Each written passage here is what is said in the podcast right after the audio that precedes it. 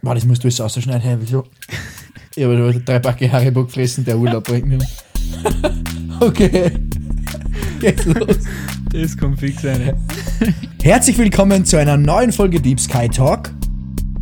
Hubble Space Telescope.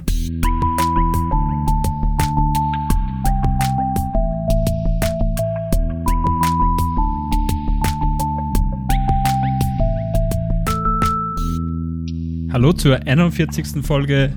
Warte gleich. Rutschen. Nur die da. Hallo zur 41. Folge Deep Sky Talk. Wir sind Max und Julius, zwei alternde Freunde. Zu Beginn jeder Episode tauchen wir gemeinsam mit euch für ein paar Minuten tief in unseren wunderschönen Nachthimmel ein. Mit Hilfe der Astrofotografie bringen wir die darin verborgenen Deep Sky Objekte ans Licht. Anschließend widmen wir uns der Zeitgeschichte und sprechen über Themen, die uns gerade beschäftigen. Für alle neu zugestiegenen verweisen wir auf die erste Folge Deep Sky Talk, wo wir den Hintergrund zu unserem Podcast bzw. unseres Zeitdokuments, daran arbeiten wir im Grunde, genau erklären. Es schaut aus, als hätten wir heute keinen Nachtrag, Julius, deswegen lass Nope. uns direkt, direkt reinstarten ins heutige Astro-Thema. Und um die Tradition zu wahren im Astro-Teil, frage ich die wie jede Woche zu Beginn, falls irgendjemand neu zugestiegen ist, welches Astrofoto hast du uns dieses Mal mitgebracht? Ja, Max, heute gibt es wieder mal ein bisschen was anderes, weil ich greife gleich mal in, die, in unsere beliebte Rubrik heute vor wie vielen Jahren vor. Das hat einen ganz bestimmten Grund, denn am 24. April 1990, also heute vor 32 Jahren, wurde das Hubble Weltraumteleskop vom Space Shuttle Discovery im Rahmen der Mission STS-31 in den Orbit gebracht. Seitdem hat uns das Hubble mit wahnsinnig faszinierenden Aufnahmen aus, dem, aus den Tiefen des Universums versorgt und hat auch die Astronomie grundlegend revolutioniert. Ich bin mir sicher, ihr da draußen, unsere Zuhörenden und natürlich auch du, Max, habt bereits ein Bild von Hubble gesehen, vielleicht nicht immer ganz bewusst. Deswegen schauen wir uns heute im Astro-Teil die Geschichte hinter dieser technischen Meisterleistung an. Ein Spoiler vorweg, mit Hubble lief nicht immer alles glatt. Sehr gut, es wird also wieder spannend. Ich kenne sogar ein Foto vom Hubble, weil das hast du als Hintergrund am iPhone. Oder bin ich da Richtig, falsch? da entlockst du mir schon was. Das, bei dem will ich noch nicht zu sehr verraten, das gibt es nämlich in der nächsten Folge. Uh, okay, dann bleiben wir ganz, ganz, ganz dringend beim heutigen Thema, dem Hubble Space Telescope. Vielleicht ein, zwei Hardfacts zum Aufwärmen oder so? Gerne. Das Teleskop ist so groß wie ein Bus. Der Orbit liegt etwa 500 Kilometer überhalb der Erde und Hubble bewegt sich dabei mit über 27.000 Kilometer pro Stunde um die Erde. Da kriegen wir schon ein bisschen eine Vorstellung, welche technische Herausforderung sich dahinter verbirgt. Denn angenommen, wir fliegen mit der Geschwindigkeit und müssen dabei ein lang belichtetes Foto aufnehmen, also die Kamera möglichst lange stillhalten, ist nicht so easy. Mhm. Das Hubble ist milliardenfach genauer als das menschliche Auge und es hat in den vergangenen drei Jahrzehnten knapp zwei Millionen Beobachtungen gemacht. Den Wissenschaftlerinnen rund um das Weltraumteleskop gelang es, die bisher weit entferntesten Galaxien und Sterne zu studieren, aber auch etwas greifbarer die Planeten in unserem Sonnensystem. Keine Sorge, wir geben, äh, wir geben ein paar der spektakulärsten Aufnahmen in die Podcast-Beschreibung. Und auch auf jeden Fall in unseren Linktree, den findet ihr wie immer auf Instagram. Genau. Wahnsinn, hat uns also die Augen geöffnet. Wie kam es überhaupt zum Hubble? Ein Grund dahinter ist uns im Podcast schon bekannt, unsere Atmosphäre. Einerseits lebensnotwendig für uns Menschen, ist sie andererseits sehr einschränkend für die Erforschung des Weltraums, zum Beispiel durch Luftströmungen. Ein Side-Fact dazu, diese Bewegungen in der Luft sorgen übrigens dafür, dass die Sterne in der Nacht so schön funkeln, wie wir es gewohnt sind. Mm. Und um eben solche störenden Einflüsse, auch zum Beispiel die zunehm- zunehmende Lichtverschmutzung, fällt da auch rein, zu umgehen, kam die Idee eines Weltraumteleskops auf.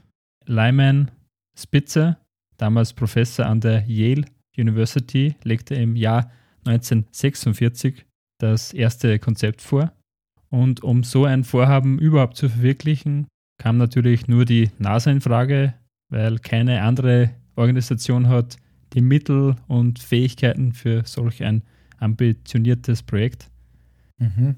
Durch die Realisierung des Space Shuttles kam es dann Mitte der 1960er Jahre zur ernsthaften Weiterentwicklung der vorhandenen Entwürfe und im Jahr 1971 schuf der damalige NASA-Direktor George Lowe die Large Space Telescope Science Steering Group und daraufhin wurden erste Machbarkeitsstudien angefertigt.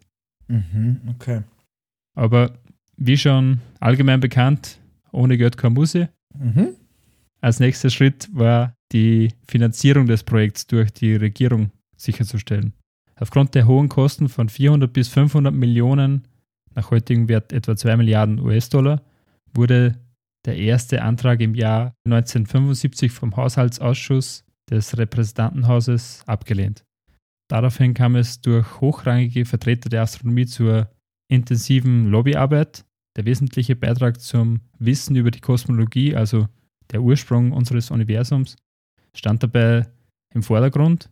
Also, wie ich finde, vertretbare Lobbyarbeit, vor allem wie sich dann später herausstellte. Ein Deal mit der ESRO, einer Vorgängerorganisation der ESA, der European Space Agency, sollte die Solarzellen zum Hubble liefern. Im Gegenzug würde es dann Anspruch auf Beobachtungen und wissenschaftliches Mitwirken geben. Durch diese Bemühungen kam es dann zur Finanzierung des Projekts und durch die zusätzliche Verkleinerung des Hauptspiegels von 3 auf 2,4 Meter konnte der Preis sogar auf etwa 200 Millionen US-Dollar reduziert werden. Das neue Konzept wurde zwei Jahre später vom Kongress dann bewilligt und die Arbeiten an dem neuen Teleskop begannen. Also 200 Millionen US-Dollar, das ist ein sehr teurer Spiegel, da fährt man besser nicht an beim Auspacken. ja. äh, ESA hast du gesagt, European Space Agency, sehr spannend. Also stammen auch Teile aus europäischer Produktion, verstehe ich das richtig? Wann wurde ja. das dann fertiggestellt? Ursprünglich sollte das Hubble 1983 gestartet werden. Aufgrund von Verzögerungen bei der Konstruktion der Optik konnte diese Deadline aber nicht eingehalten werden. Zur endgültigen Startbereitschaft kam es dann schließlich im Dezember 1985.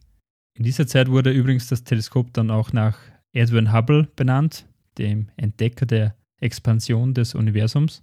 Am 28. Jänner 1986 kam es dann zum Challenger-Unglück und führte zur vorübergehenden Einstellung des Shuttle-Programms der NASA. Mhm. Für alle, die die Challenger nicht kennen, bei diesem Space Shuttle kam es 73 Sekunden nach dem Start zu einer Tragödie, denn dabei zerbrach die Raumfähre in rund 15 Kilometer Höhe. Alle sieben Astronautinnen und Astronauten kamen dabei ums Leben. Der Starttermin des Hubbles fand folglich im Oktober 1986 nicht statt. Vier Jahre später, am 24. April 1990, startete schließlich die Raumfähre Discovery mit dem Hubble an Bord vom Kennedy Space Center in Florida. Begleitet wurde der Start mit den folgenden Worten.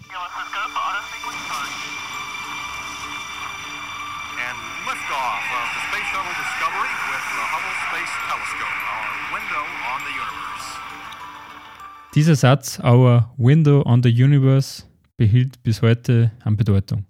Alles lief dann nach Plan. Das Teleskop erreichte am nächsten Tag erfolgreich den Zielorbit und wurde folglich zum Leben erweckt.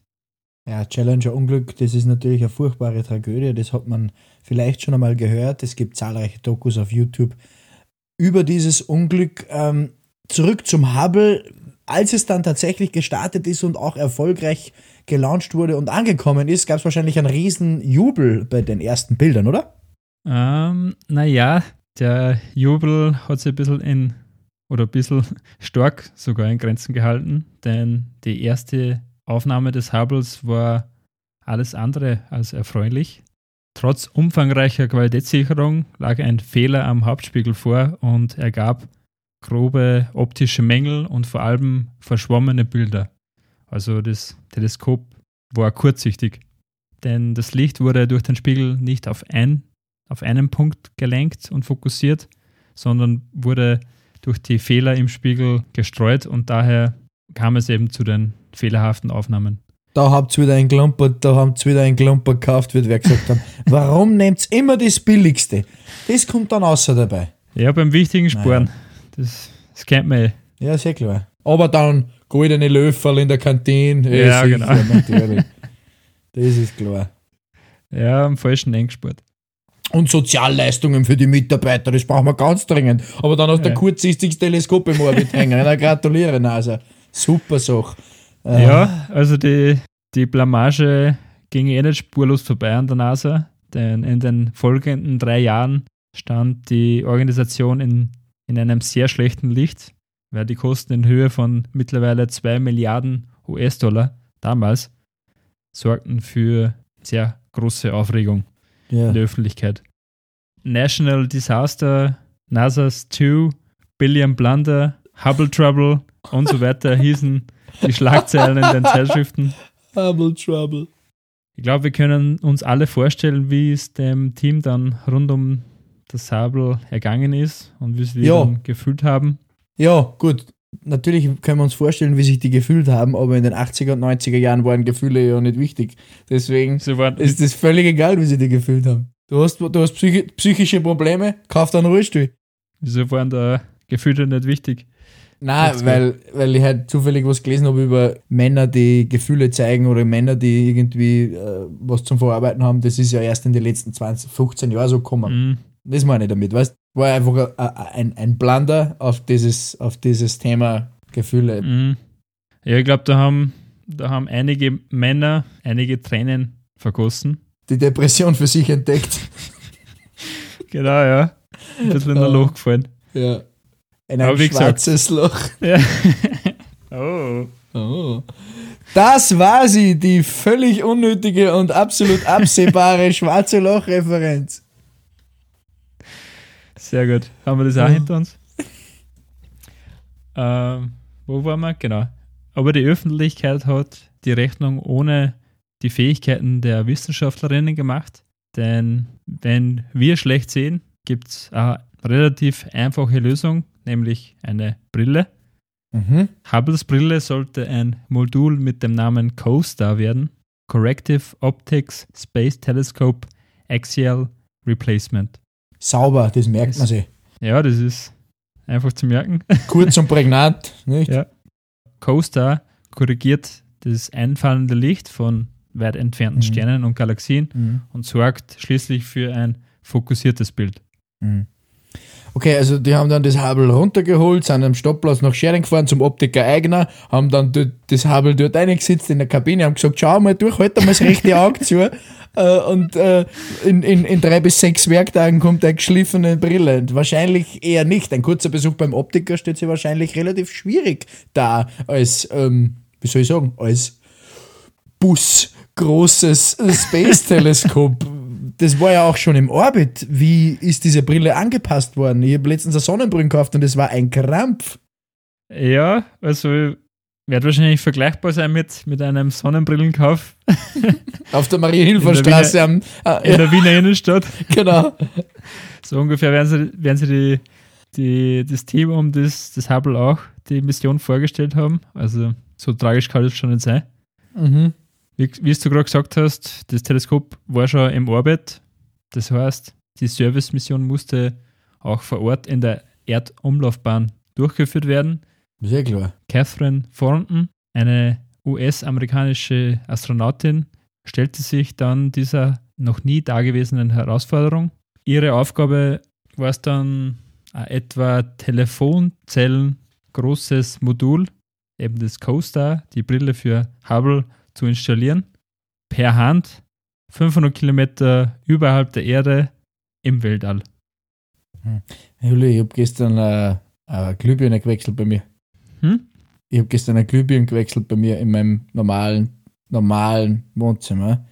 Und In einem normalen Schwerumfeld. in einem normalen schweren Umfeld, äh, an einem normalen Feiertag mit einem normalen Sessel und habe 20 Minuten gebraucht, weil ich mich dann dazwischen wieder hingesetzt habe und mein Bier austragen habe. Dann bin ich wieder auf, dann habe ich, dann habe ich, dann habe ich die, kennst du das, wenn du eine Glühbirne auswechselst und du bist so ein Schauer, dass die, die kaputte Brü Br äh, äh, Birne mit der neuen Birne verwechselst und dann ja. musst du dann musst du nochmal beide, beide schrauben und dann schaltest du nochmal das Licht ein, weil du nicht mehr weißt, welche ist jetzt die alte. Genau, es ist so ja. Wahnsinn und die installiert dort oben ein telefonzellengroßes Ding 500 Kilometer überhalb der Erde. Wahnsinn, mit dem Schweiß genau. im Raumanzug kannst du wahrscheinlich den ganzen Attersee füllen. Zweimal ähm, wahrscheinlich.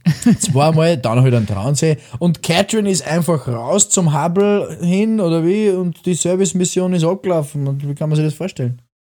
So einfach oder unter Anführungszeichen einfach war es nicht. Sie ist dann am 20. am, am 2. Dezember 1993 als Missionsspezialistin mit dem Space Shuttle Endeavour ins All geflogen. Es war ihr bereits dritter Flug.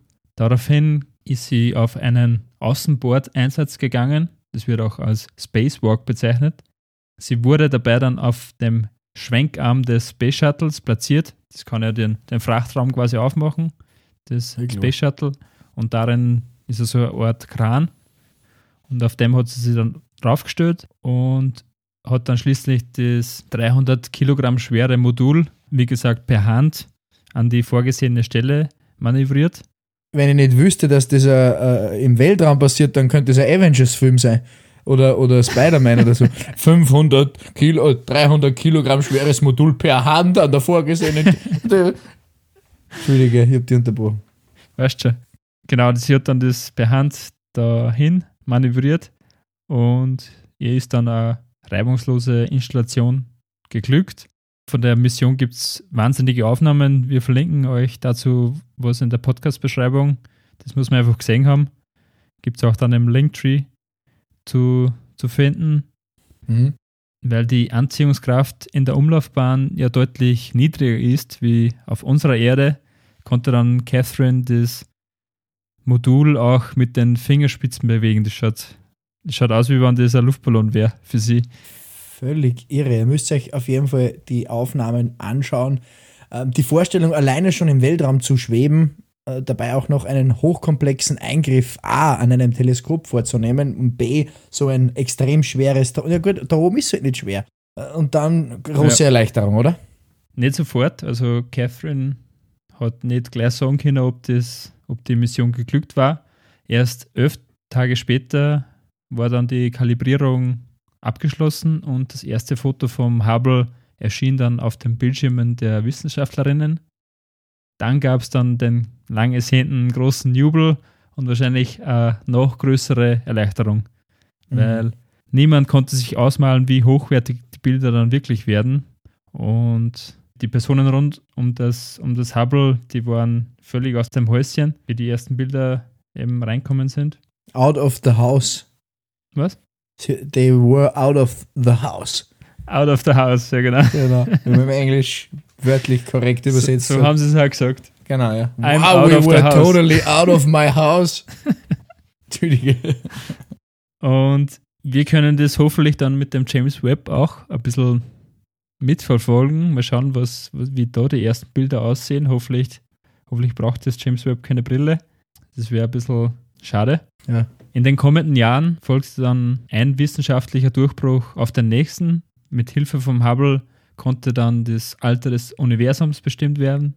Und nach 32 Jahren liefert es noch immer jede Menge spektakuläre Einblicke in die Tiefen des Universums. Eine ganz besondere, beziehungsweise wahrscheinlich die wegweisendste Aufnahme vom Hubble gibt es in der nächsten Ausgabe von Deep Sky Talk. Uhu, da freuen wir uns aber jetzt schon drauf. Wahnsinnig spannendes Astro-Thema, muss ich wirklich sagen, herausragend. Äh, heute das Hubble Space Telescope, ein Meisterwerk, glaube ich, kann man sagen. Mhm. Julius, wie immer äh, zum Ende des Astro-Teils, zum Abschluss bitte die drei Takeaways des heutigen Astro-Themas. Sehr gerne. Nummer eins, der Grund hinter Hubble und generell hinter Weltraumteleskopen ist der Einfluss der Erdatmosphäre Hinzu kommen immer mehr moderne Herausforderungen durch die Lichtverschmutzung, die rasant steigende Anzahl an Satelliten oder die, die immer größer werdende Datenübertragung. Nummer zwei, Hubble war zu Beginn für gut drei Jahre kurzsichtig. Erst nach einer heiklen Servicemission vor Ort im Weltall gelang es, den Fehler zu beheben. Nummer drei, das Hubble revolutionierte die Astronomie und insbesondere unsere Vorstellung vom Universum. Mhm. Daher Happy Birthday ans Hubble. Wir hoffen, es wird noch so lange wie möglich the window on our universe sein. Yes. Vielen, vielen Dank, Julius. Überragend. Extrem spannend. Mhm. Und ähm, ich glaube. Bevor wir wechseln, Max, Mhm. oder bevor wir zum nächsten Teil übergehen, noch kurz eine Honorable Mention zum Abschluss. Mhm. Nancy Grace Roman, eine US-amerikanische Astronomin, gilt als die Mutter Hubbles, denn sie war maßgeblich an der Planung für das Weltraumteleskop beteiligt. Die ganze Geschichte übers Hubble gibt's zum Nachlesen in einem Artikel in der Podcast-Beschreibung. Genau. Vielen Dank fürs Astro-Thema, Julius. Jetzt habe ich aber eine Frage, so wie jede Woche. Was trinkst du denn heute für ein Bierchen? Oder trinkst du überhaupt ein Bierchen? Äh, ja, heute gibt's äh, Vorarlberger Hofbier. Oh, du testest dir tatsächlich durch das, das ganze Palette, die ganze Palette, die Vormburger so zu bieten hat, gell? Ja, es ist ein sehr gutes Bier und Mhm. heute gibt's eben äh, Braumeister Hofbier. Braumeister Hofbier, fein. Genau. Sehr, Sehr mundiges sehr Bier. leicht. Sehr Was gibt's leicht. bei dir? Ich habe Ja. heute. Wieder sehr was Internationales, oder? Nein, ja doch. Oh, ich habe heute Oh. ein Löwenbräu Münchner Original. Oh. 50 Zentiliter oder wie der Gekannte sagt, eine halbe. Prost, mein Freund. Cheers. Prost. Cheers.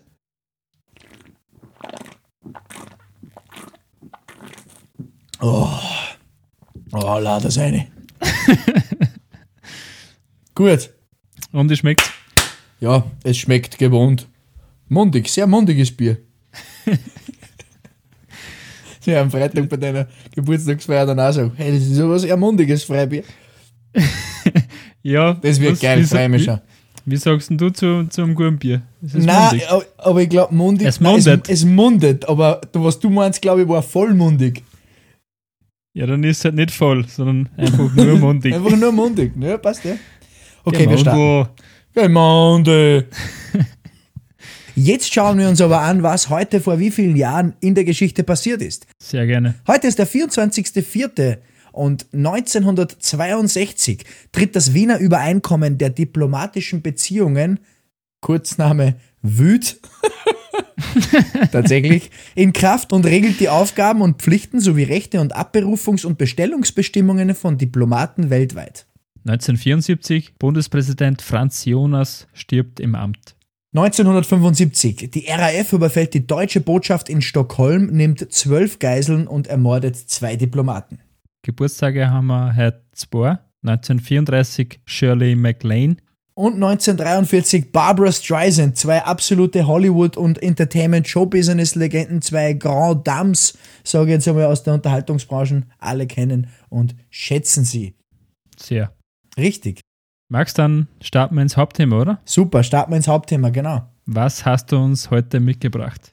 Ich habe heute ein sehr, sehr interessantes Thema für uns alle, für dich, Julius, aber auch für, für unsere Zuhörer mitgebracht. Es geht heute um, wie ich finde, den größten Kopf in der Menschheitsgeschichte, das größte Genie in der Menschheitsgeschichte und um ein Kapitel, das von Spannung fast nicht oder von interessanten Backstories fast nicht zu übertreffen ist. Wir sprechen heute Mhm. über Leonardo da Vinci Oh.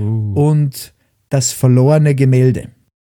Leonardo da Vinci ist jedem hoffentlich ein Begriff. Es gibt viele Kunstwerke von Leonardo. Es äh, ist sein, eigentlich sein Gesamtwerk, das beeindruckt.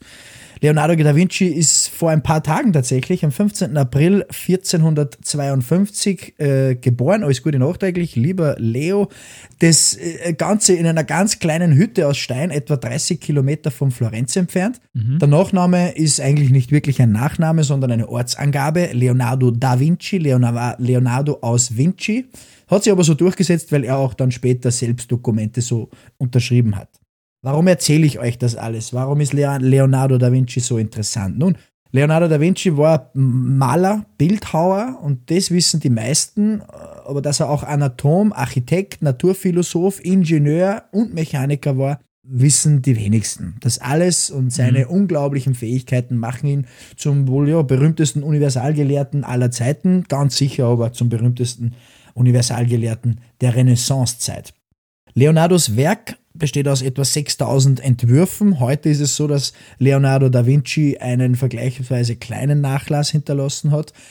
6000 äh, Entwürfe, Zeichnungen, Skizzen können ganz sicher seinem Nachlass zugeordnet werden. Bei Gemälden sind es nur 15. Es gibt nur 15 Leonardos. Mhm der vitruvianische Mensch, das kennt jeder, der, der, der Mensch, der halt mit ausgebreiteten Armen dasteht, der Reiter von Budapest. Genau, richtig, mit dem Kreis rundum, Ultima Cena, das letzte Abendmahl, die Mona Lisa. All diese Kunstwerke oder Zeichnungen oder Skulpturen oder Bilder kennt man von ihm. Das Kunstwerk, welches ich mir heute für unser Hauptthema ausgesucht habe, hat in kurzer Zeit so viel Aufsehen erregt und extrem viel für Aufregung gesorgt.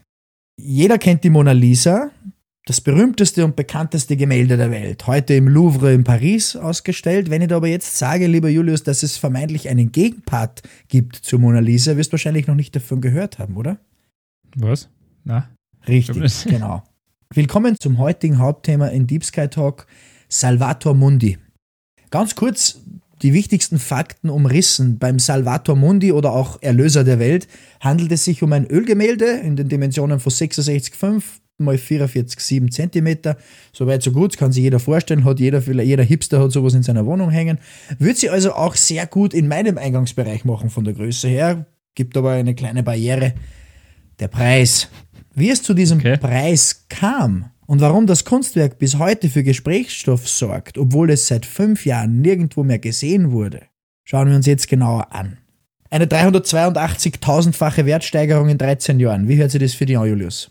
Eine 382.000-fache Wertsteigerung in 13 Jahren. Oder sagen wir eine 382.000-fache Preissteigerung in 13 Jahren. Ja, das hört sich so an wie mein Sumsi-Post Sparbuch. Ah. Sehr gut, da ist jemand relativ gut abgesichert für die. Ja, man kennt es. Man die kennt nur nicht verlieren. Genau. Von den Geheimnissen des Pri privaten äh, Provinzbankings zurück äh, auf die internationalen Kunstmärkte vor wenigen Jahren. War dieses Gemälde aber noch absolut in unserer Preisrange und hätte in meiner Wohnung hängen können. Mhm. Aber das tat's nicht. Ja. Es hing im Eingangsbereich der Möbelhändler Minnie und Warren Kuntz in ihrem Haus in Baton Rouge. Kunstexperten werden sagen, Moment, was hat denn das teuerste Gemälde an einem random Stiegenaufgang in einem Holzhaus in der Hauptstadt von US-Bundesstaat Louisiana zu tun? Nun, nix, gar nichts. Bis 2005 wurden nie mehr als 120 US-Dollar für das Bild gezahlt.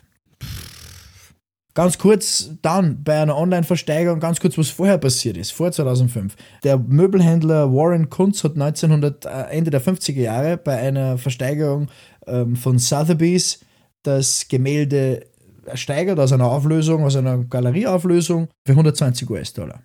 Ja.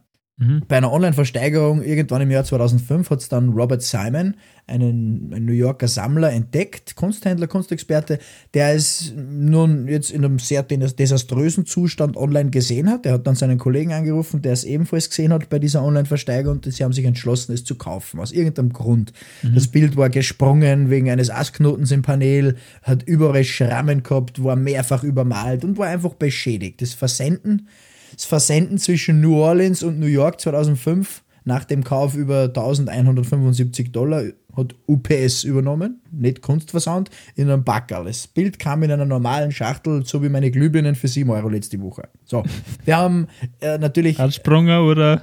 Nein die, Nein, die Glühbirne war tatsächlich ganz. Also hat mich eh gewundert. Uh, UPS offensichtlich für alles sehr, sehr gut. Nicht bei der Sting habe ich gehört. Nein, nein, nicht bei der Sting habe ich gehört.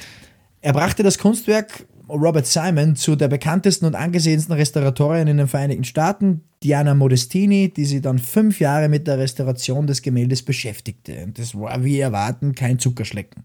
Modestini sagt, es hat einen Moment im Prozess der Restauration, als sie Schäden über der Lippe bearbeitete, ist ihr aufgefallen, dass mit kleinsten Unterschieden dieselbe Lippe ist wie bei der Mona Lisa. Was? Sie hat gesagt, sie hat gesagt, von Anfang an ist, hat sie eine Verbindung mit diesem Gemälde gespürt. Mhm. Und das hat ihr dann im Endeffekt den letzten, ähm, zu dieser Zeit, auch wie sie angefangen hat, das Gemälde zu restaurieren, hat keiner, keiner wirklich an einen echten Leonardo gedacht. Aber irgendwann ist das dann Mhm. gekommen und sie hat gesagt, in dem Moment hat sie gemerkt, das kann nur Leonardo gemalt haben. Wie hast du das gemerkt? Was war dann so besonders dran? Außer der scheinbare Lächler von der oder scheinbare gleiche Mund wie bei der Mona Lisa? Es ist bei jedem Kunstwerk oder Bild gleich, aber wir schauen uns jetzt einmal anhand der teuersten Gemälde der Welt an, damit es ein bisschen interessant bleibt. Wer ist, wer die Nummer 1 ist, wissen wir jetzt. Äh, Die Nummer 2 ist Le Femme d'Alger von Pablo Picasso. Und auf 3 das Gemälde mit dem Titel Number 5 1948 von Jackson Pollock. Beide zu Mamba sehr. Number 5. genau. Die Nummer 4 ist dann Mambo Number 5 von Lou Bega. Sorry. bei, bei, zu, bei beide zu sehr hohen dreistelligen Millionenbeträgen verkauft, teilen sie sich eine Eigenschaft mit anderen prominenten Gemälden wie der Mona Lisa. Man kann sicher sein, wer der Erschaffer ist. Also, wir wissen nicht, wer den Salvador Mundi gemalt hat. Bis hierhin, bis zur Restauration und so weiter, glaubt man immer noch, dass zu diesem Zeitpunkt nicht sehr ansehnliche Kunstwerk von einem Schüler Leonardos angefertigt wurde. Das ist aus der Zeit stammt, in der Da Vinci in der Lombardei in der Region um Mailand aktiv war und dort lehrte, konnte man aufgrund der verwendeten Stilmittel sehr gut feststellen, dass es aus dem ja, engen Kreis des Meisters sozusagen kam. Das war eigentlich anzunehmen. Das wird wahrscheinlich einen riesigen Unterschied machen, ob das jetzt der Leonardo gemeint hat oder ob der, ob der Schüler am Werk war, oder? Genauso ist es. Wie am Anfang schon erwähnt, war der Mann eines der größten Genies seit Menschen gedenken und nur 15 seiner Gemälde haben die Zeit überdauert. Um das kurz für dich, Julius, und für die Zuhörer in die richtige Perspektive zu rücken. Niemand hätte vor 20 Jahren gewagt zu behaupten, er habe einen weiteren Leonardo entdeckt. Es wäre irgendwie damit zu vergleichen gewesen, wenn du gesagt hättest, in meinem, meinem Garten sind gestern UFOs gelandet. Tatsächlich. Mhm. Es ist so absurd, das hätte sich einfach niemand sagen getraut mit einem ernsten Hintergrund. Das deutete einfach Mhm. vieles darauf hin, dass das Bild nicht von ihm ist. Es ist aber auch umgekehrt, man konnte es einfach nicht sagen. Ja, es war schwer beschädigt, sehr oft und viel übermalt. Fast forward 2011, das Bild ist mittlerweile restauriert. Es ist noch nicht zu 100% geklärt, ob er der Urheber ist oder nur beteiligt war oder überhaupt nur zugeschaut hat mit einem Kaffee in der Hand. Mhm. Trotzdem stellt ihn die National Gallery in London als echten Da Vinci aus.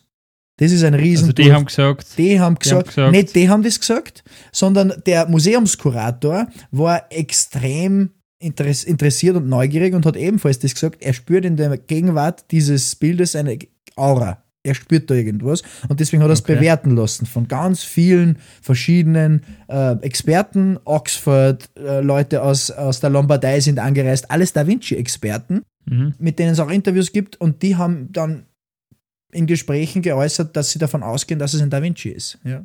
Und 2011 ist dieses Gemälde dann zum ersten Mal in der National Gallery in London als echter Da Vinci ausgestellt worden. Wahnsinn. Seit dieser Zeit gilt er auch als echter Da Vinci, aber irgendwie auch doch nicht. Es wird nur ganz spannend. Mhm. Auch Gemäldetechniker selber können nicht zu 100% sagen, wer das Ding jetzt gemalt hat. Wenn Kunsthistoriker äh, und Restaurator Restauratorinnen aus Oxford oder Mailand sowie die Gallery in London sagt, das ist legit, wird Deep Sky Talk in dem Fall jetzt nichts anderes sagen. Außerdem würde die Folge viel zu lang werden. Also mit den, mit den Okay. Dingen, die jetzt noch passieren in der Geschichte dieses Gemäldes, sind wir schon gut bedient, aber wenn wir das auch noch verfolgen, dann wären wir nicht fertig. Diese Dann eskaliert diese Woche. Der Preis des Gemäldes ist also innerhalb von vier Jahren von 1175 Dollar auf 450 Millionen gesprungen. Genau. Besonders, wie, genau, wie, besonders, wie bes genau, wie der, genauso wie der Sumsibus-Konto. Besonders ist, interessant ist neben dem letzten Kauf der vorletzte. Der letzte Kauf ist natürlich der Mhm. Rekordkauf. Ja. Das teuerste Gemälde aller Zeiten, 400 Millionen, 450 mit Gebühren. Stell dir vor, du kaufst was für, und, dann musst 50 Millionen Gebühren zahlen, das ist ja Wahnsinn. Aber da ist es Ja, auch schon. oder stell dir vor, du kaufst es und dann sagt irgendwer wieder, nein, ist doch nichts. Ja, genau. Ist doch So. kein echter Da Vinci. Ja, genau. Wir kommen nur dazu. Schauplatzwechsel. Genf, Schweiz. Yves Bouvier, der sehr gute und vertrauenswürdige Genfer Kunsthändler und Geschäftsmann, war bereits seit längerem der Berater in Kunstsachen ähm, für den russischen Oligarchen Dimitri Ribololev. Auch der Salvator Mundi hat es dem Russen reich geworden durch Uralkali, ein, ein, einem bekannten russischen Bergbauunternehmen, angetan und das Bild sollte her. Welche Hintergründe das genau hat und dass Kunst zum Geldwaschen oder aus steuerlichen Gründen oder zum Verstecken von Vermögen benutzt wird, Freeports in der Schweiz, auch hier könnte man stundenlang ausführen. Wir konzentrieren uns jetzt darauf, wie Yves Bouvier den Oligarchen hereingelegt hat. Und zwar sowas von, uh. sowas von aufs Kreuz gelegt, dass der Jesus nichts mehr dazu zum Sagen hat. Kurze Chronologie. Oligarch will Bild. Bouvier nimmt Kontakt mit Sotheby's auf, beauftragte Sotheby's. Bild wird ihm gezeigt. Preis wird auf etwa 83 Millionen verhandelt. Bouvier kauft. Erster Kauf. Vom ersten Verkauf von 1175 bis dann 2013 83 Millionen. Der Kauf über 83 Millionen Bouvier. Er inszeniert gegenüber seinem Kunden Ribolovlev eine intensive Verhandlung mit dem Besitzer, der das Spiel scheinbar nicht unter 150 Millionen verkaufen wird. Vermeintlich konnte er den Preis dann auf 127,5 Millionen drücken und der Russe schlägt zu. Mhm. Der wirkliche Verkäufer aber ist Bouvier, der das Bild schon lange gekauft hat und mit einer Marge von 47 Millionen Euro das Geschäft seines Lebens macht. Wahnsinn. Möchte man meinen? Möchte man meinen? Nein. In der gemeinsamen Jahren hat er 37 Gemälde an den Oligarchen vermittelt und sich dabei etwa eine Milliarde Euro eingestrichen. der hat den regelmäßig beschissen nach Strich und Faden, der Bouvier. Ähm, die Sache ist vor Gericht gelandet, landet ne, nach wie vor vor Gericht. Mhm. In der ersten oder zweiten oder dritten sogar Instanz ist der Bouvier freigesprochen worden, weil er sagt, ja, ich meine, das ist eine Geschäftspraktik. Er hat jetzt viel verlangt, aber es war halt sein Bild. Das ist, das ist jetzt umso lustiger. Es ist ein Wahnsinn, unglaublich. Den, es ist unglaublich. Ja. Ähm, wie gesagt, Yves Bouvier hat den Preis zum ersten Mal richtig hochgetrieben. Erstens sein eigener Kauf über 83 Millionen und dann 127,5, eines der teuersten Gemälde der Welt. Wahnsinn. Und irgendwann wurde das Bild vom Lost Leonardo zum Last Leonardo. Irgendwann wollte er, der Oligarch, das Werk dann wegen seiner jüngeren Verkaufsgeschichte loswerden, weil er halt einfach äh, nach Strich und Faden verarscht worden ist. So ganz war er sich nach dem ganzen Tantam mit Bouvier nicht mehr sicher, ob Salvatore Mundi wirklich echt war. Ja, er hat Christie's mit dem Verkauf beauftragt und die haben getan, wie ihnen befohlen. Sie starteten eine unglaubliche Marketingkampagne, tauften den Salvatore Mundi in die männliche Mona Lisa. Klar, es verkauft sich natürlich uh. leichter und starteten Aufmerksamkeit mit auf verschiedenen Social Media Plattformen, ähm, unter anderem auch mit Leonardo DiCaprio. Natürlich sorgte der Nickname männliche Mona Lisa dafür, dass der gemeine Kunstsammler ganz genau hinhört, wenn von dem Gemälde gesprochen wird. Ist klar. Mhm. Eine Welttournee wurde gestartet und das Bild wurde überall dort ausgestellt, wo sich mögliche Käufercluster befinden können. London, New York, Singapur, Eisenstadt und so weiter und so fort. Die ganzen Kunsthauptstädte der die Welt Hotspots. wurden, genau, die Hotspots für Artists und Art-Kunstsammler äh, oder solche, die es noch werden möchten. Mhm. Aus dem Lost Leonardo wurde auf Plakaten auf einmal der Last Leonardo, um zu sagen, liebe Milliardäre, das ist die letzte Chance. Ah, da werden die Ohren gespitzt. Genau. Da werden die Ohren gespitzt, weil das ist tatsächlich die letzte Chance einen Leonardo mhm. zu kaufen. Ich habe die Biografie von Leonardo da Vinci vor mir liegen und bin gerade bei Kapitel 22, 432. Seite, wo über den Salvator Mundi gesprochen wird. Und in der Moderne haben sich nur zwei Behauptungen bewahrheitet, wenn jemand gesagt hat, er hat einen neuen, einen verschollenen Leonardo. Und das war mhm. einmal das 1909 öffentlich enthüllte Madonna Benoit in der Eremitage in St. Petersburg, äh, in der Moskauer Eremitage und die Kreidezeichnung La Bella Principessa. Die wurden erst 100 Jahre später als Leonardos bestätigt. Noch einmal, um das Ganze zu verstehen. Wahnsinn, Wahnsinn. Es ist tatsächlich die letzte Chance. Es gibt, und, und das ist eine Zeichnung. Und die, da sprechen wir von einem Ölgemälde. Wir sprechen von der männlichen Mona Lisa. Also mhm. es ist für, wir reden heute von Milliardären, aktuell noch, die letzte Chance auf einen echten Leonardo. Mhm. Wir, wir sprechen jetzt noch von Milliardären, wir werden aber ganz schnell auf, die, auf eine andere politische Ebene wechseln. Das Bild hat, wie wir merken, bis jetzt schon für sehr viel Zündstoff gesorgt. Wir haben es mitbekommen. Der Preis, aber auch der vermeintliche Betrug aus Sicht von Rybolevlev war nicht der höchste, der gezahlt wurde. Den höchsten erreichte, wie schon erwähnt, ein paar Jahre später bei einer Auktion von Christie's im Rockefeller Center in New York. Im Versteigerungsraum wimmelte es vor Schaulustigen, wie es in einer Arztpraxis am Dienstagvormittag vor hypochondrischen Senioren wimmelt. Wirklich, es war die Hölle los. Was bei dieser Auktion interessant war, dass sich im Vorfeld ein unbekannter Bieter gemeldet hat und Interesse bekundete. Und weil man noch nie von ihm gehört hatte, hat man gesagt, okay, put your money where your mouth is. Sollte ernsthaftes Interesse bestehen, überweis uns vor Beginn der Auktion 10% von dem, was du maximal bereit bist zu bezahlen. Am nächsten Tag waren 100 Millionen auf dem Bankkonto. Puh. So. 10% vom Kauf. 10% von dem, was er sich vorstellen kann, maximal zu bezahlen. Ja. Mit 100 Millionen bist du in die Top 10 der Verkauf der teuersten Gemälde aller Zeiten. Und das sind nur mhm. 10% von dem, was er bereit gewesen wäre zu bezahlen. Jetzt wird es ganz spannend. Gekauft wurde es zuerst von einem geheimen Verkäufer via Mittelsmann, später wurde es bestätigt dann vom saudischen Kronprinzen Mohammed bin Salman via eines Stellvertreters gekauft worden zu sein, der das Gemälde für ihn ersteigert hat. Nach dem Kauf des Gemäldes über 450 Millionen Dollar war vereinbart, dass das Gemälde dem Louvre zunächst für die Landmark Leonardo da Vinci Ausstellung in Paris zur Verfügung gestellt wird und dann permanent im Louvre Abu Dhabi als Leihgabe zu sehen sein wird. Mhm. Voraussetzung war aber natürlich, dass ähm, das Gemälde dann auch so behandelt wird wie ein Leonardo. Das war Mohammed bin Salman sehr, sehr wichtig. Er hat gesagt, bei dieser Landmark Leonardo Ausstellung im Louvre muss es nicht nur im selben Raum wie die Mona Lisa hängen, sondern auf einer Ebene mit der Mona Lisa hängen. Das war ihm ganz, ganz wichtig. Mhm. Ja. Warum aber ist dem Kronprinzen MBS, wie er liebevoll genannt wird, so wichtig, dass Gemälde vom Louvre authentisch, als authentisch angesehen wird und ausgewiesen wird? Warum muss dieses Gemälde eine Stufe mit der Mona Lisa erreichen? Das hat, wie so vieles, einen politischen Hintergrund und eigentlich sehr wenig mit der eigentlichen Kunst zu tun. Momo, wie wir ihn heute nennen, hat ohnehin schon als Mitglied der saudischen Königsfamilie, aber seit 2017 direkten Einfluss auf die Geschicke des Landes. Er hat als relativ junger Regierungschef verstanden, dass sein Land nach dem Ende des Öls im Westen an Relevanz verlieren wird. Mhm. Auch hat er verstanden, wie er die Welt, vor allem die westliche Welt, über das Öl hinaus an seinem Land interessieren kann. Mit Kunst und Kultur. Mit Ölgemälde. sehr gut, sehr gute Referenz auf das Gemälde selbst, richtig. Schauplatzwechsel. Nummer zwei. Wir begeben uns auf eine Reise in eine Stadt in der Provinz Medina in Saudi-Arabien. Al-Ula. Dort finden wir eine historische Altstadt, eine grüne Oase inmitten von Sand und Gestein und viele verschiedene Kunstprojekte, die mitten in der Wüste ganz bizarr, random, wie die Generation Z sagen würde, einfach herumstehen. Unter mhm. anderem ein Rechteck so groß wie ein Haus, das völlig verspiegelt ist. Mhm.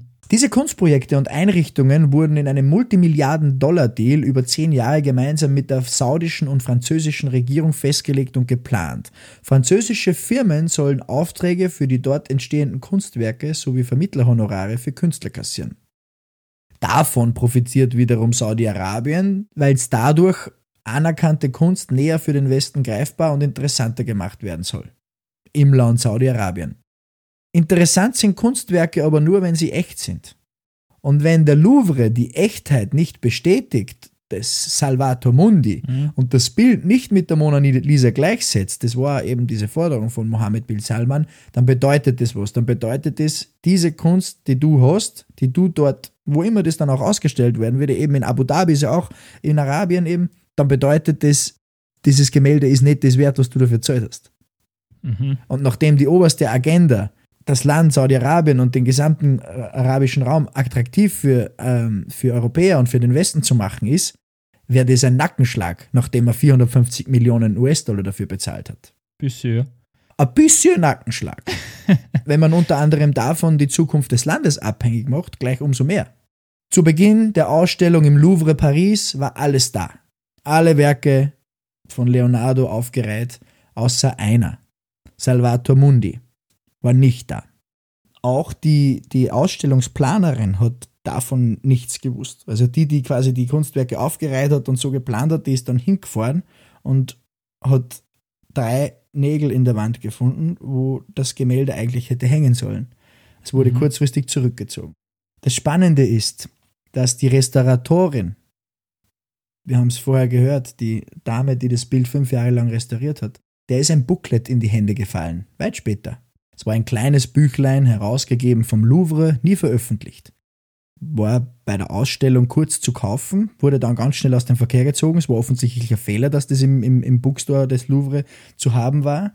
Man kann es nirgendwo mehr bekommen. Mhm. Laut der Pressestelle des Louvre war der Verkauf ein Riesenfehler. Man möchte nicht, dass diese Inhalte an die Außenwelt gelangen. Laut der Aussage des Louvre war das Zurückhalten des Buchs eine Executive Order von Präsident Macron, der der Pate war dieser Ausstellung Landmark Leonardo da Vinci.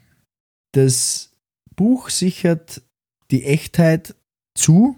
Das Buch ist die erste unabhängige Quelle, die den Salvator Mundi zu 100% Leonardo da Vinci zurechnet. Warum es nicht veröffentlicht wurde, kann sich also jeder selbst denken. Mhm. Will Frankreich nicht, dass Saudi-Arabien das teuerste Gemälde der Welt, das echt ist, besitzt? Politischer Druck, was will man damit erreichen? Da soll sich jeder seine Gedanken machen oder ein bisschen reinlesen. Danach befand sich der Salvator Mundi auf der 500 Millionen Yacht des saudischen Königshauses irgendwo im Roten Meer. Aktuell befindet sich das Boot in Wartung. Das Bild ist an einem sicheren Ort in Saudi-Arabien aufgehoben. Mhm. Und ob es die Menschheit jemals wieder zu sehen bekommt, ist ungewiss von einem Bild, das für 45 Pfund 1958 versteigert wird, weil es irgendein Klumpert ist, Wahnsinn. bis zu 450 Millionen Dollar Ersteigerung im Jahr 2017 und jetzt ist es weg. Mhm. Weil ein Politikum darüber veranstaltet wird, weil sie zwar streiten.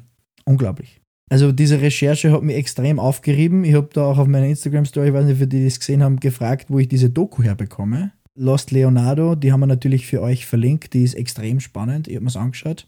Mhm. Es ist ein bisschen ein sketchy Link.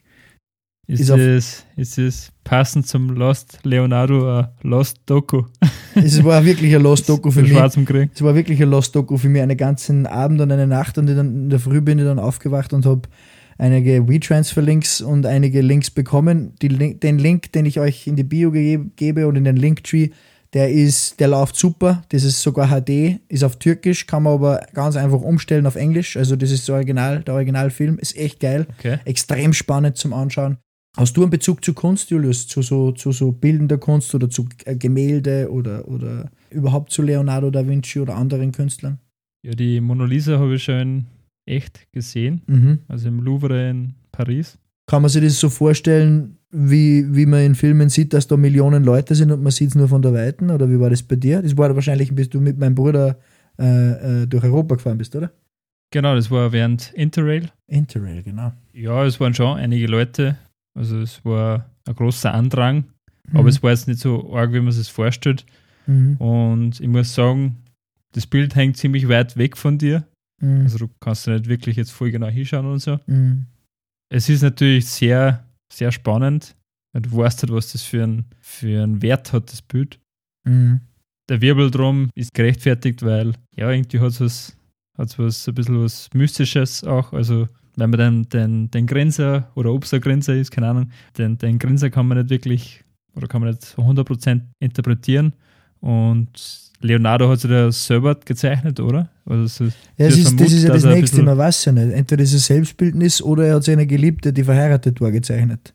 Ja. Das war also das, das, das Rätselhafte dahinter, das, das fasziniert mich schon gescheit. Ja. Generell bin ich mehr, sage ich mal, der, der sich Kunst gern anschaut, aber ich kann nicht so drüber philosophieren, was die Künstlerinnen dahinter denken und mhm. ja, ich, ich bin mehr aufs Handwerk fokussiert. Also mich fasziniert es, wie man halt so Bilder zeichnen kann. Mhm. Cool.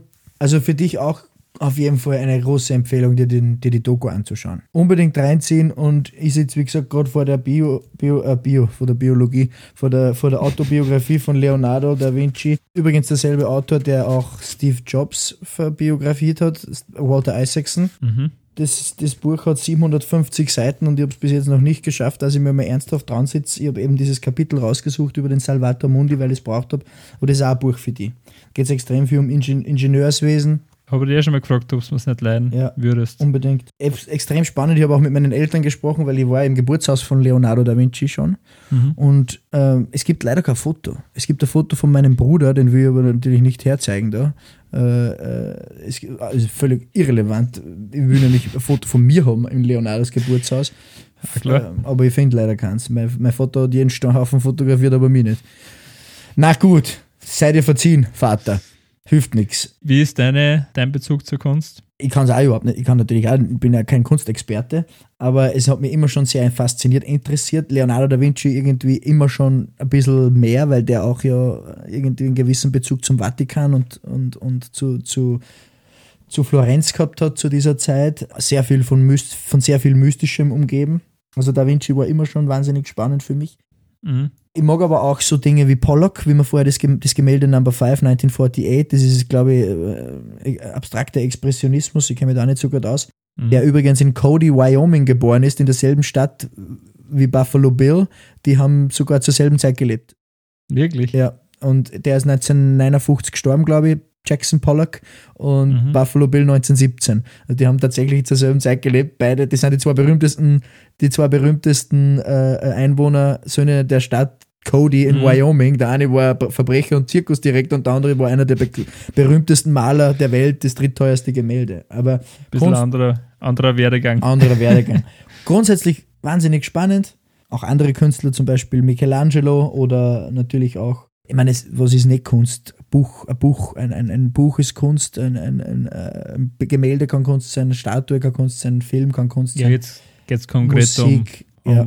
Gemahlene Kunst. Genau, also hier mega spannend und ich kann mich da schon reinlesen, weil es mich wahnsinnig interessiert. Gerade diese Geschichten rund um Da Vinci oder auch andere Maler oder Bildhauer sind schon, sind immer, gerade aus dieser Renaissance-Zeit sind immer von einem gewissen Mystik umgeben in meinen Augen. Mhm. Ähm, das macht Ja, auch vor allem spannend, Entschuldigung, Nein, nein, passt schon. dass der Da Vinci auch so ja, handwerklich nicht nur im künstlerischen Dasein begabt war, sondern er war ziemlich, wie du vorher schon gesagt hast, er war einer der ersten Ingenieure, er Mhm. war Er hat den menschlichen er Körper. Er hat Physik ja, verstanden, er hat die Bewegung verstanden. absurd, ja. Schon Voll. sehr spannend. Also, wie gesagt, das ist ja auch der einzige Bezug, den ich habe zum Vatikan, weil der Vatikan ja, ich bin ein Freund von so mystischen Dingen und so, so, so, so, so und ich glaube, wenn es einen Ort gibt, an dem ich die Wände sprechen hören möchte, dann glaube ich, wäre es der Vatikan. Ja. Also, und ich bin überhaupt kein religiöser Mensch. Das Osterwochenende weinend auf der Couch verbracht, weil der, der einzige Host habe ich im Fernsehen gesehen. Und deswegen, diese, diese, diese Dinge, die dort entschieden worden sind im Vatikan oder besprochen worden sind, oder weißt du, was ich Mhm. meine? Das, will ich- das wäre einfach, ich glaube, das ist der spannendste Ort auf der Welt. Warst du schon mal dort? Ich war schon dort, ja, ähm, bin aber leider bis jetzt noch nie dazu gekommen, mit dem Papst mich auszutauschen. Äh, eh klar, weil Mhm. der hat was anderes zu tun, verständlich. Und ähm, ja, Ja. spannend, Renaissancezeit, extrem interessant. Sehr spannend, ja. Genau. Deswegen unbedingt den Film anschauen, unbedingt die Doku anschauen. Übrigens alle Dokus anschauen auf YouTube. Es gibt ein paar so 10 Minuten Dokus darüber, unter anderem vom ORF auch. Aber The Lost Leonardo unbedingt reinschauen. Mhm. Gut, Julius. Das war diese wundervolle, wundervolle, wundervolle äh, Darbietung über das teuerste Gemälde der Welt und über die Reibereien, die es gibt. Salvator Mundi. Ja, echter Wahnsinn. Also, es war nicht wirklich auf meinem Schirm. Also, sicher hat man schon mal gehört, also das Gemälde, aber die Geschichte dahinter ist echt super spannend.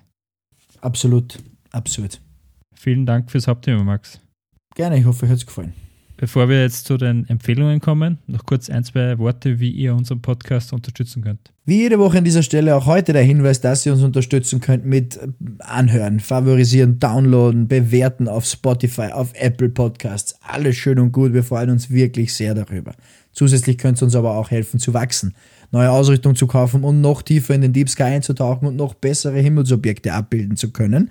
Indem ihr uns einfach ein paar Euro auf unser PayPal droppt. Wenn ihr also noch irgendwo ein paar Cent Euros herumliegen habt, freuen wir uns sehr gerne. Ihr findet den Link auf unserer Homepage im Linktree und in der Podcast-Beschreibung. Selbstverständlich könnt ihr es aber auch direkt an hallo at deepskytalk.com schicken. Vielen Dank im Voraus. Vielen, vielen Dank. Genau, wir haben äh, tolle Empfehlungen für euch heute. Und zwar einmal habe ich euch die Homepage verlinkt, Salvator Mundi Revisited, ein direkter und detaillierter Einblick von der Restauratorin selbst, Mhm. die aus ihrer Sicht die äh, Abfolgen der Ereignisse durchgeht. Dann äh, den Link zur sehr guten Doku aus dem letzten Jahr. Er ist nicht irgendwo zu sehen. Leider die Kinos spüren ihn auch nicht mehr. Hier der Link zu einer nicht ganz so wasserdichten Website. Super Qualität, keine Werbung. Wenn ihr nicht Türkisch sprecht, ganz einfach auf Englisch umstellen, ganz easy. Sehr gut. Und unbedingt anschauen. Wirklich sehr, sehr spannend und ähm, abendfüllend. Ja, werde mir auf jeden Fall jetzt demnächst mal geben. Ich habe nur zwei Empfehlungen passend zum Astro-Teil. Und zwar, was sah Hubble an deinem Geburtstag? Da gibt es eine Internetseite vom, von der NASA. Geil. Von der NASA, da kann man, da kann man das Geburtsdatum ein, eingeben und sieht dann, welche Aufnahme an dem Tag entstanden ist. Mhm. Und außerdem auf Instagram, neben unserer Seite natürlich, Deep. Sky Talk, kann ich euch die NASA Hubble Seite empfehlen.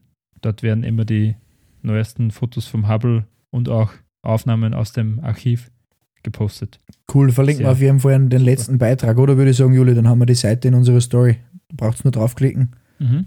Super. Sehr gut. Perfekt. Wer Feedback geben will zu unserem Podcast, kann es gerne machen. Entweder über Instagram, Deep Sky Talk, oder per E-Mail an hallo at deepskytalk.com. Wenn ihr irgendwelche Anliegen habt, Themen oder Verbesserungsvorschläge, Lob, Beschwerden, Verfluchungen, ganz egal, lasst es uns wissen. Wir freuen uns sehr drüber. Genau, unbedingt Verfluchungen immer her damit. Alle Astrofotos von Julius findet ihr auf unserem Instagram wie gewohnt. Wir würden uns außerdem sehr über eine Bewertung freuen auf Spotify und auf Apple Podcasts. Und falls ihr es noch nicht gewusst habt, ihr könnt uns bei beiden Plattformen völlig kostenlos bewerten. Es kostet Was? nichts und ihr unterstützt uns dabei. Ja, es ist unglaubwürdig, ich weiß, das hört sich total absurd an, aber es Wahnsinn. kostet euch nichts und hilft uns wirklich sehr. Dankeschön. Vielen, vielen Dank. Vielen Dank auch fürs Zuhören. Wir freuen uns jetzt schon wieder sehr auf nächste Woche, wenn wir gemeinsam mit euch einen Blick in die Sterne werfen. Ciao. Ciao.